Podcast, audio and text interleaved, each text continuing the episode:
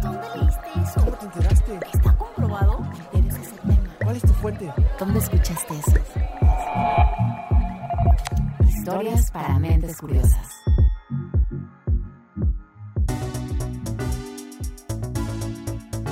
¿Has escuchado o te han dicho alguna de estas frases? Eres lo que comes. El gordo es gordo porque quiere y bajar de peso es cuestión de disciplina. Tener un índice de masa corporal mayor a 30 es sinónimo de enfermedad. Come pura proteína y adelgazarás rapidísimo. Todas son expresiones súper frecuentes en las reuniones familiares, pláticas entre amigos y hasta en los TikToks. Yo he tenido sobrepeso y muchos seguro que habéis tenido sobrepeso, pero ¿sabéis cómo he cambiado de hábitos y he cambiado totalmente de cuerpo, totalmente de mentalidad? Con influencers positivos. Esas ideas tienen algo en común. ¿Tú qué crees que sea? Bueno, pues que en realidad son mitos que fomentan el estigma y la discriminación. Este tipo de afirmaciones hacen pensar en la obesidad como un asunto estético del individuo y no como lo que es un desafío de salud pública. La obesidad se ha convertido en la pandemia del siglo XXI. Desde 1975, la obesidad en el mundo casi se ha triplicado. Las falsas creencias sobre esta condición contribuyen a problemas cada vez más serios de salud, entre ellos el uso indiscriminado e inadecuado de fármacos antiobesidad. Las inyecciones para adelgazar están aumentando su popularidad día a día, pero especialistas alertan de los peligros de usarlos sin una adecuada supervisión médica. Me llamo Karina Rodríguez, soy editora general de Tech Science, la plataforma sobre investigación del TEC de Monterrey. Y hoy te invito a que juntos derrumbemos, con las pruebas científicas por delante, claro, algunos de los mitos más extendidos acerca de la obesidad y las alternativas que recomiendan los médicos para tratarla. Toma nota, pues la siguiente información puede ayudarte a mejorar tu calidad de vida o la de alguien cercano a ti. Esto es Historias para Mentes Curiosas. Comenzamos. Historias para mentes curiosas.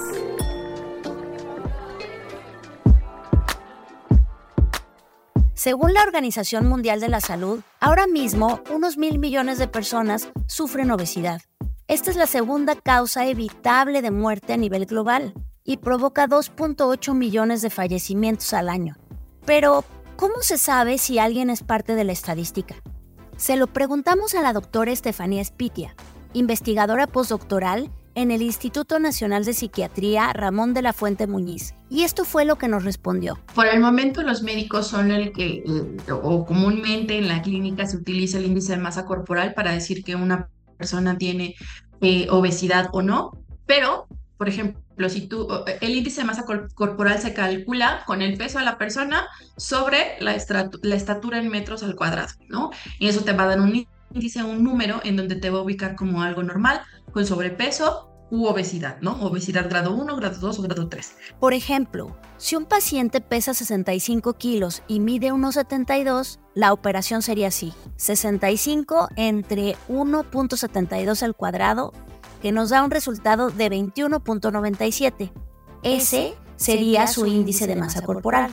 Para la OMS, un índice de masa corporal mayor a 25 apunta al sobrepeso y uno superior a 30 es indicador de obesidad. Sin embargo, debemos tomar este criterio con pincitas, pues hay muchas excepciones a la regla. Si tú pesas y mides a un físico-culturista, te va a salir un índice de masa muy alto, ¿no? Y entonces, de acuerdo a la clasificación del índice de masa corporal, esa persona va a ser obesa. Cuando tú vas a ver una persona súper musculosa, ¿no? Y no significa que sea obesa. De hecho, un artículo publicado en 2020 en la revista Endocrine Reviews señala que dependiendo de la edad y el sexo, hasta un 30% de las personas con un índice de masa corporal mayor a 30 tienen un metabolismo sano. Y esto ha llevado a replantear el concepto de obesidad. La obesidad tendría que eh, definirse, además del índice de masa corporal, es que ese incremento en el peso sea por una acumulación de grasa o de tejido adiposo en diferentes zonas además de algunos cambios eh, metabólicos. Pensemos en el caso de los luchadores de sumo. El 30% de su cuerpo es grasa y en promedio su índice de masa corporal es de 36.5. Eso correspondería a una obesidad grado 2. Pero cuando se analizan otros indicadores, como su función cardíaca o su química sanguínea, resulta que están perfectos. ¿Por qué? La explicación parece estar en el lugar donde se acumula esa grasa. Imágenes de rayos X muestran que los luchadores de sumo también tienen mucho músculo y su tejido adiposo se ubica justo debajo de la piel. La cosa se complica cuando los adipocitos, es decir, las células que almacenan grasa, comienzan a acumularse en otros sitios. Te presento a la doctora Helen Lorenzo, integrante de la Unidad de Bioingeniería y Dispositivos Médicos del Institute for Obesity Research del TEC de Monterrey. La principal característica de la obesidad es el aumento del tejido adiposo, esencialmente en el abdomen.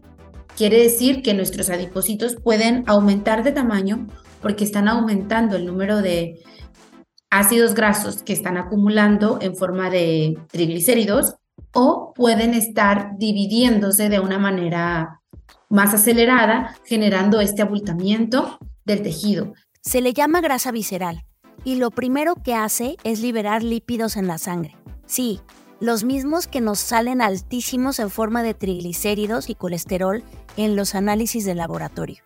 El exceso de esas sustancias empieza a modificar el funcionamiento de nuestros órganos, crea un estado de inflamación crónica y entonces es que aparece el síndrome metabólico. Volvamos con Estefanía Spitia. El síndrome metabólico tiene como características que cumplas tres o más de los siguientes criterios. Triglicéridos elevados, bajos niveles de colesterol bueno o HDL, presión alta, circunferencia de cintura mayor a 90 en mujeres y mayor a 102 en hombres, eh, intolerancia a la glucosa o que en ayuno tengas glucosa mayor a 100 y que tengas algún episodio de trombosis o que formes coágulos. Entonces, si tú cumples tres o más de estas características que acabo de mencionar, se considera que eres un paciente que tiene síndrome metabólico.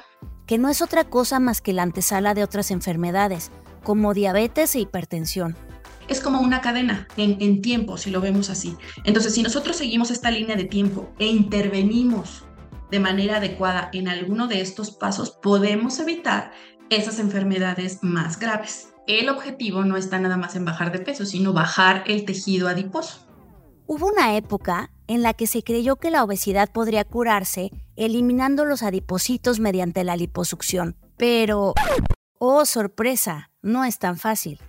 Desde 2004, una investigación de la Escuela de Medicina de la Universidad de Washington publicada en New England Journal of Medicine encontró que la liposucción no mejora las anomalías metabólicas asociadas a la obesidad. Hoy se sabe que por el contrario, podría acarrear más riesgos que beneficios, como explica Helen Lorenzo. Investigaciones recientes han demostrado que la eliminación de estas células con estrategias eh, eh, quirúrgicas puede complicar la enfermedad, ya que si se remueve eh, este tejido, pues las grasas que se ingieren a través de la dieta se empiezan a almacenar en otros órganos vitales, tales como el corazón, el páncreas o el hígado, que van limitando poco a poco la funcionalidad de los mismos. La que definitivamente sí es una alternativa para el manejo de la obesidad es la alimentación, pero el modo en que gestionamos lo que comemos también ha generado mitos como el siguiente. Si tú incrementas tu eh, dieta en una dieta alta en proteínas, vas a bajar de peso. Y pues no es cierto. Si tú sigues consumiendo la misma cantidad o más calorías que las que comías cuando comías carbohidratos, vas a seguir subiendo de peso o no vas a bajar de peso. En 2021, científicos de la Universidad de Copenhague publicaron en la revista Nutrients un análisis de más de 300 ensayos clínicos en los que se evaluaba el efecto de una alimentación rica en proteínas sobre el control de peso. Lo que notaron fue que este régimen sí ayudaba a bajar, pero solo a algunas personas, como aquellas con prediabetes y quienes no tienen una propensión genética a la obesidad. Por lo tanto, no a cualquiera le sirve priorizar las proteínas. Además, abusar de ellas conlleva un mayor riesgo de cáncer, daño renal y síntomas como constipación y diarrea. La evidencia parece ir más en la dirección de ingerir una cantidad suficiente de estos nutrientes, lo cual varía de persona a persona. En la clínica creo que se sigue eh, practicando y que sobre todo en nuestro servicio de salud pública tenemos es que vas al médico y que el, consejo del médico sea, tiene que dejar de comer ciertas cosas y tiene que bajar de peso, tiene que hacer ejercicio eso se ve que no funciona, ¿no? Y tan no funciona que la mayoría de la gente que va a consulta y le dicen eso, pues no puede. ¿Por qué? Porque no es tan fácil, porque no es una decisión. Pues sí puedes eh, implicar un proceso de decisión, empezar a tomar cambios en tus hábitos, pero no es tan fácil, ¿no? O sea, el que el médico te diga baje de peso y haga ejercicio no va a funcionar para nada si no se aborda de otra manera. Voy a hacer un paréntesis aquí. Más allá de la cuestión del peso, mantenerse activo tiene muchos beneficios. Si te interesa conocerlos, te recomiendo que escuches nuestro episodio 72. ¿Por qué tendrías que hacer ejercicio? La ciencia te explica los motivos. Retomemos el tema que nos ocupa hoy. Ya constatamos lo que era obvio, que bajar de peso no solo requiere voluntad. Hay personas que han intentado de todo, dieta, ejercicio, terapia psicológica, cambio de hábitos, hipnosis, ayuno, imanes, pero no lo consiguen. Y mucho tiene que ver con la herencia. Diversos estudios sugieren que de 45 a 75% de la variación del índice de masa corporal entre individuos se debe a factores genéticos. Una esperanza ha surgido en los últimos años para esta clase de situaciones. Se trata de una nueva generación de fármacos antiobesidad. ¿Quieres saber más al respecto? Acompáñame a una pausa y volvemos. Si quieres conocer más sobre los sucesos de la actualidad política, te invitamos a escuchar Con su permiso. Estamos ante la batalla de política económica más importante de este sexenio. El podcast en el que nuestros expertos hablan sobre los temas más actuales de la agenda pública en México y en el mundo. Escúchalo en Spotify, Apple Podcast y Google Podcast. Historias para mentes curiosas.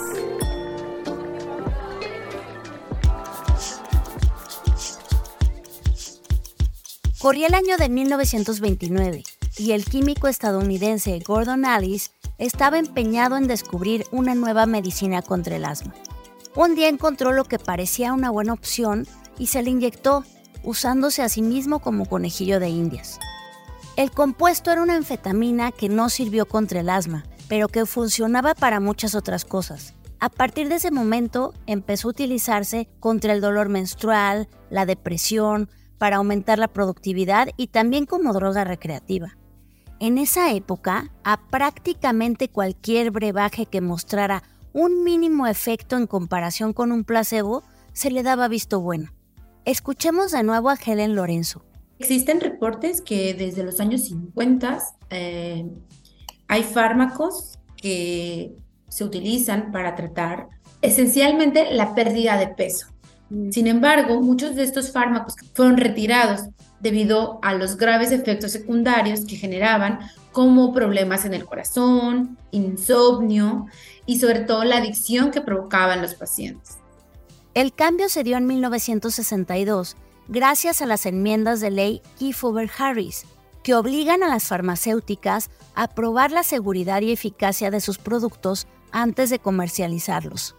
Bajo este escenario, nuevas generaciones de fármacos antiobesidad han llegado al mercado desde la década de 1980. Veamos cómo funcionan y quién los necesita. Hay fármacos que están dirigidos a eh, áreas del cerebro principalmente encargadas de la gratificación, ¿no? El centro dopaminérgico para pacientes que tienen mucha ansiedad por comer, por ejemplo, que tienen mucho comer ansioso. Y hay fármacos que van dirigidos más hasta a la parte de saciedad, disminución del vaciamiento gástrico, potenciación de la producción de insulina, que está dirigido más para la disminución del apetito y el mejor la mejora del control metabólico, mientras tú das un tratamiento dietético. Él es el doctor Mauricio Vera Certuche, médico internista en el Hospital ABC y endocrinólogo con alta especialidad en lípidos, riesgo cardiovascular y obesidad. Hay pacientes que tienen cierta reserva a utilizar tratamiento farmacológico porque igual es vivir en el mismo estigma que es cuestión de echarle ganas, de hacer ejercicio, de ponerse las pilas. Y que no quieren tratamiento farmacológico de forma inicial, tú les puedes dar eh, eh, vigilado un plan de alimentación o en conjunto con un nutriólogo, ejercicio y en la siguiente cita discutir la utilidad de un tratamiento farmacológico. Un paciente en el que las medidas dietéticas, de actividad física y los cambios conductuales han fallado, que tiene un índice de masa corporal arriba de 27 y además presenta una comorbilidad asociada como diabetes, hipertensión o hígado graso, es candidato a medicamentos antiobesidad no son tratamientos que se pueden utilizar de forma genérica. Tú tienes que hacer un interrogatorio eh, adecuado y conocer bien cuáles son los factores que predominan en tu paciente y sobre todo también las contraindicaciones potenciales que puede haber, porque lo primero que buscamos es no dañar al paciente. Realmente no es que tú puedas decir, ah, bueno, pues los fármacos van bien, van mal, depende mucho del fenotipo del paciente que tengas enfrente. Al 5 de septiembre de 2023, la Obesity Medicine Association identificaba ocho fármacos disponibles en el mercado que se utilizan para bajar de peso, aunque no necesariamente hayan sido diseñados con ese objetivo. Uno de ellos se ha vuelto todo un fenómeno mediático. Solo hay que teclear su nombre en el buscador de TikTok para encontrar un buen número de ejemplos. Usuarios que relatan en esta red social cuántos kilos han perdido tomando Ozempic, su principio activo es la semaglutida, sustancia que limita el azúcar en sangre y controla los niveles de insulina. De acuerdo con una línea de tiempo elaborada por la revista Nature, en 2017 la semaglutida recibió aprobación de la FDA para el tratamiento de la diabetes tipo 2 y cuatro años más tarde se autorizó también para el control de peso. Y lo están tomando personas tanto que han eh, recibido por sus médicos la recomendación de perder peso como personas que simplemente quieren adelgazar pues, por motivos estéticos. El boom ha sido tal que Novo Nordisk, la farmacéutica danesa que comercializa la semaglutida, está posicionada como la empresa más valiosa de Europa. Revisemos por qué esta popularidad es problemática cuando tú no tienes un beneficio de salud al bajar de peso, lo único que vas a hacer es ponerte en riesgo con los medicamentos porque te vas a exponer a efectos colaterales que son graves y esa bajada de peso no iba a traerte más beneficios que verte bonito en un vestido. Un reporte publicado en octubre de 2023 en el Journal of the American Medical Association detectó que la incidencia de pancreatitis en personas tratadas con semaglutida era 4.6 veces mayor que en las personas tratadas con otra clase de medicamentos antiobesidad. Quienes dependen de esta medicina están dispuestos a asumir este costo-beneficio. Pero, ¿tú te arriesgarías si no lo necesitas? La mayoría de las personas que usan este fármaco de forma temporal o corta bajan de peso por los efectos colaterales, náusea, vómito, reflujo no están obteniendo el beneficio de este gran fármaco que previene muertes, que previene infartos, que previene progresión a diabetes, que previene complicaciones de la diabetes. Eso es algo que está muy mal. No se vale enfermar al cuerpo para tener un peso idealizado sin que tú estés teniendo un objetivo de salud. También hay que tomar en cuenta que el modo en que actúa la semaglutida se ha estudiado en personas con diabetes tipo 2 u obesidad. Esto significa que no existe todavía una comprensión clara de sus pros y contras en personas que solo quieren perder peso. Además, su uso indiscriminado termina por impactar a otros. Pues muchos pacientes necesitan ese medicamento a largo plazo y no lo pueden conseguir porque se lo están acabando para vivir sus efectos colaterales y satisfacer un ideal de cuerpo que no tiene nada que ver con su salud. Eso es lo que está muy, muy muy mal. En la unidad en la que trabaja Helen Lorenzo en el Institute for Obesity Research del TEC de Monterrey, se buscan alternativas de fármacos más seguros y eficaces. Recientemente se ha entendido que los adipocitos se pueden clasificar en tres tipos. Adipocitos tipo blancos, que normalmente se son los que tenemos en el abdomen, en los brazos. Eh, los adipocitos pardos, que son eh, este, adipocitos especializados para la generación de calor, de energía. Y esos adipocitos eh, disminuyen a lo largo de la edad. O sea, conforme más adulto, esos van disminuyendo. Y un tercer estadio que es adipocito tipo beige, que no es ni blanco ni pardo, sino que bajo ciertos contextos puede comportarse de una forma o de la otra. Uno de los proyectos en los que colabora esta investigadora consiste en identificar moléculas que trabajen directamente sobre esas células para que les sea más fácil expresarse como adipocitos quemagrasa. Nuestro principal interés son moléculas derivadas de compuestos naturales. En nuestro laboratorio eh, bueno, hemos trabajado con moléculas derivadas de plantas, con, eh, ahorita nuestro grupo de trabajo también está implementando péptidos derivados de venenos de serpientes y arañas. La explicación es que entre muchos otros efectos, dichas toxinas provocan la degradación de grasas. Nosotros pensamos que si identificamos esos, esas fracciones de las proteínas involucradas que están presentes en, en esos venenos, podemos entonces seleccionarlo, caracterizarlo y sintetizarlo de manera exógena, quiere decir de manera sintética. Y esos pueden tener el efecto sobre eh, el pardeamiento de los adipocitos o del cambio fenotípico de los adipocitos. En la unidad de Bioingeniería y Dispositivos Médicos del Institute for Obesity Research del TEC, se investiga cuál sería la mejor manera de llevar estos posibles fármacos al tejido adiposo. Una de las principales limitantes de la efectividad de los fármacos, no solamente de los fármacos antiobesidad, sino en general de la mayoría de los fármacos, es que se degradan muchas veces, ya sea si es por eh, ingesta oral, se degrada a nivel del tracto intestinal, entonces el porcentaje del compuesto activo que llega al sitio de interés es muy bajo. Eso es lo mismo para los que se inyectan vía intravenosa, que a través de la sangre se van degradando o llegan a sitios no específicos. Su propuesta es usar nanopartículas que actúen como mensajeras y lleven la sustancia terapéutica al punto donde es requerida. El planteamiento suena muy prometedor, pero hay que ser realistas. Probablemente ningún fármaco, ni el más específico y eficiente de todos, podría acabar con la obesidad por sí solo. Sabremos por qué al volver de la pausa.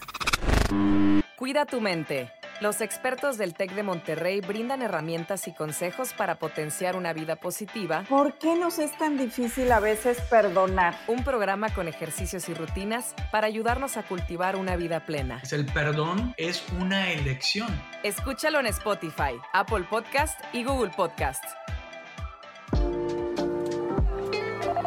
Historias para mentes curiosas.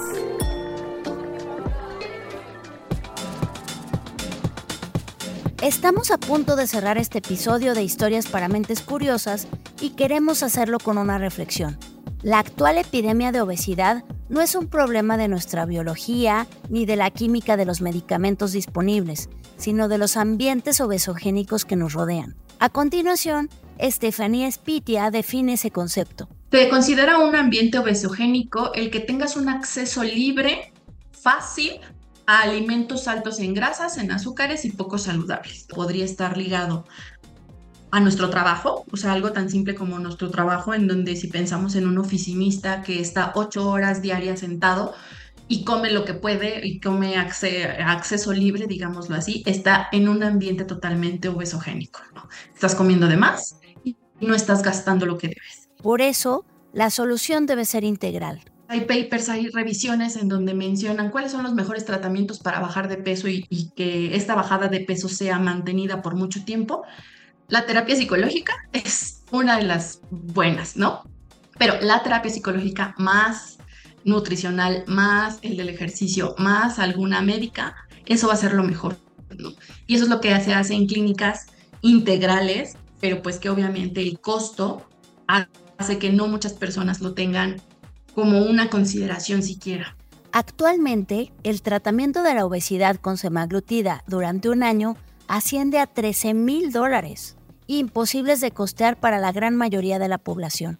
Por eso, los expertos recomiendan atender los ambientes obesogénicos como estrategia preventiva. Es un problema social más que fisiológico.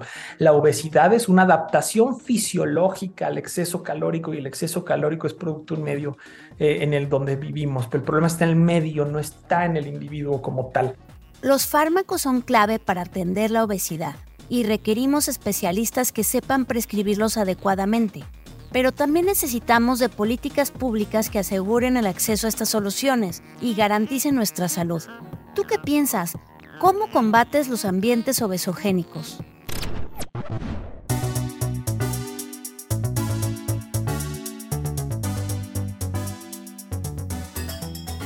Esto fue Historias para Mentes Curiosas, un podcast de Tech Science, la plataforma del TEC de Monterrey sobre ciencia e investigación. Agradecemos a la doctora Helen Lorenzo del TEC de Monterrey, a la doctora Estefanía Espitia del Instituto Nacional de Psiquiatría Ramón de la Fuente Muñiz y al doctor Mauricio Vera del Hospital ABC por habernos orientado en torno a los mitos de la obesidad y las alternativas de tratamiento. Si te gustan este tipo de temas, te recomiendo que te suscribas a nuestro newsletter semanal. Encuentra la liga en la descripción del episodio. Y si quieres apoyar a nuestro podcast, puedes regalarnos una calificación y compartirlo con tus amistades. En esta entrega colaboramos Geraldine Castro con el reporte y las entrevistas, Carmina de la Luz escribió el guion, yo hice la edición y Orlando Oliveros dirigió la voz y la producción.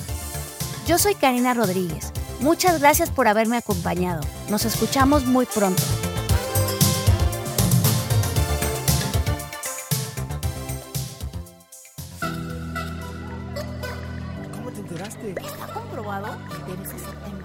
Fuente?